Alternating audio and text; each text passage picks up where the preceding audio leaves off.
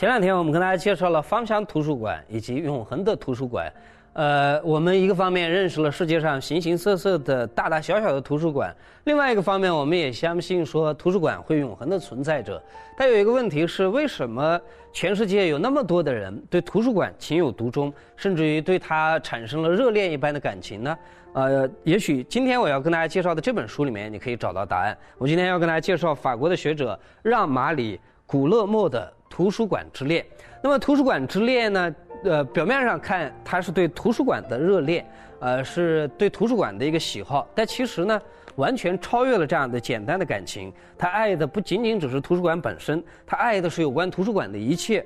比如说，呃，在图书馆里面，无数的细碎的声音，方便的楼梯，里面的阅览室，然后可爱的图书馆管理员，小咖啡馆，卫生间，以及在卫生间里面你常常可以看到的文学的创作，呃，所以。这位作者啊，他对图书馆的爱完全的超越了物质，升华为对图书馆整个的氛围的一种热爱。啊，这个人呢，他自己有一个有趣的表达，他说：“我见过的图书馆，比我认得的女人都要多。”哇，这真是了不起哎！孔子当年说：“吾未见好德如好色者。”我从来没有碰到过一个人喜好品德跟喜好女色一样。而我们这位作者讲，我我认得的图书馆。比我认得的女人还要多，可见他对图书馆有多么大的一个热恋、迷恋哈。当然，我们讲了，呃，他对图书馆的迷恋不仅仅只是这个建筑物。那我们可以想想看，一个图书馆之所以让我们迷恋、喜欢它，到底是因为它的什么呢？当然，肯定不只是因为它的建筑物，对不对？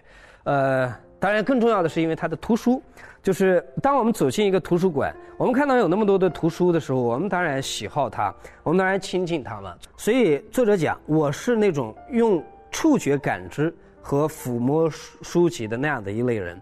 然后他有一个感叹，他说：“不知道什么时候开始，阅读变成为一种严格意义上的脑力的活动。”什么意思呢？就是在不久之前呢，阅读除了是一个脑力活动之外，它还是一个体力的行为。我们可以拿在拿一本书，感受它的分量；我们可以抚摸它，我们可以这样翻开它，我们甚至可以嗅闻它的味道。但是电脑里面的数字文本，当然没有这些功能了。所以，呃，所谓迷恋图书馆，首先是迷恋这些图书，我们拿到它，亲近它，掂量它的分量，然后认真阅读它。但是最重要的。我们之所以迷恋一个图书馆，是因为关于图书馆的一些人嘛。作者讲，假设一个图书馆没有读者，会是一个什么样子呢？他说，它会是一个仓库，像等待读者的一本书一样，完全没有意义。一个死去的灵魂，因为离开了躯体，它们没有任何意义，仿佛一艘没有乘客的轮船，永远的停泊在码头，最后在海水、盐和海洋动物的共同作用下分崩离析。所以，假设一个图书馆居然没有读者，那不就是一个仓库吗？那有什么意思呢？作者也发现，因为他在图书馆里面工作嘛，他当然有一些有趣的观察。他发现呢，在图书馆读书的时候呢，其实每个人都变化了。他说，其实我们进入到图书馆里面，都是在别人的注视下阅读的。阅读常常让我们置身于一种缺席的状态，一种精神上的别处，比周围的世界更加的真实。阅读的时候，我们忘记了投射在自己身上的或者愉快或者不以为然的目光，也逐渐忘却了身体的束缚。被书吸引的读者，完全的沉浸在其中，就像一个嗜睡的人一样，任凭身体做出一些冒失的举动。沉浸在阅读当中的读者，自己毫无察觉，就会做鬼脸、抓头皮，或者叹气、傻笑、皱眉头，有的时候还会有一种小心翼翼的技巧，挖鼻孔、掏耳朵。我的本意并不是谴责这种随便的行为，人们也可以将类似的行为视为一种重获的自由，或者正相反，一种不合时宜的追求自由的结果。也就是说，在作者看起来，当我们在一个图书馆里面进行阅读的时候，其实是我们重新获得了自由。我们在人前大概要装一下样子的，但是当我们沉浸到阅读的世界里面，沉浸在书本当中的时候。我们完全回归到自己本然的状态。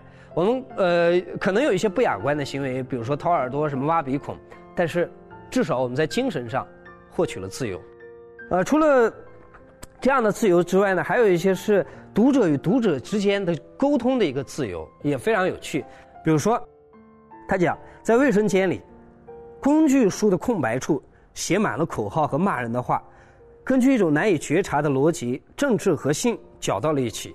人们指责对方有各种各样的堕落的行径，呃，以至于到后来呢，这位作者啊，他跟他的同伴呢做起一个调查，呃，他说在世界上的其他的图书馆的这个洗手间里面，所谓的文学创作是怎么样进行的？后来他们收集了很多的卡片，然后做了一个比较，得出一个有趣的结果。他说这些卡片鲜明地表明了不列颠人精细的邪恶，法国人急迫粗鲁的欲望，还有西班牙人无处发泄的性。与政治的混合的情绪，呃，所以这都是一些有趣的观察。呃，我们刚刚讲过，他最迷恋的其实是图书馆里面的图书以及人。他迷恋到什么程度？就是跟图书馆有关的一些人当中，当然也有一些所谓的坏人。比如说，他举到一个人，就是在二战时期跟纳粹政府合作的有一个，呃呃，曾经做过图书馆馆长的一个人，叫做贝尔纳·费伊。贝尔纳费伊因为在战争时期跟纳粹政府合作，所以在战后呢，当然受到了很多人的侧目，很多人也批评他，呃，他的境遇也非常的糟糕。于是我们这位作者呢，就替他辩白，说他当年在做国家图书馆馆长的时候啊，呃，收罗来非常多的珍本古籍，我们应该记得他的好啊。而且在他的手上呢，呃，图书的收藏量比过去大了很多倍，我们当然应该记得他的好。呃，他甚至于讲了一句非常有意思的话，他说：“一个人那么喜好书。”他能坏到哪里去呢？虽然他跟纳粹政府合作过，那我们也相信，一个人假设他能够迷恋图书，能够迷恋图书馆，常常跟书本亲近的话，他一定坏不到哪里去嘛。呃，假设他能够不断的亲近书籍，我们总能够相信他会变成一个越来越好的一个人。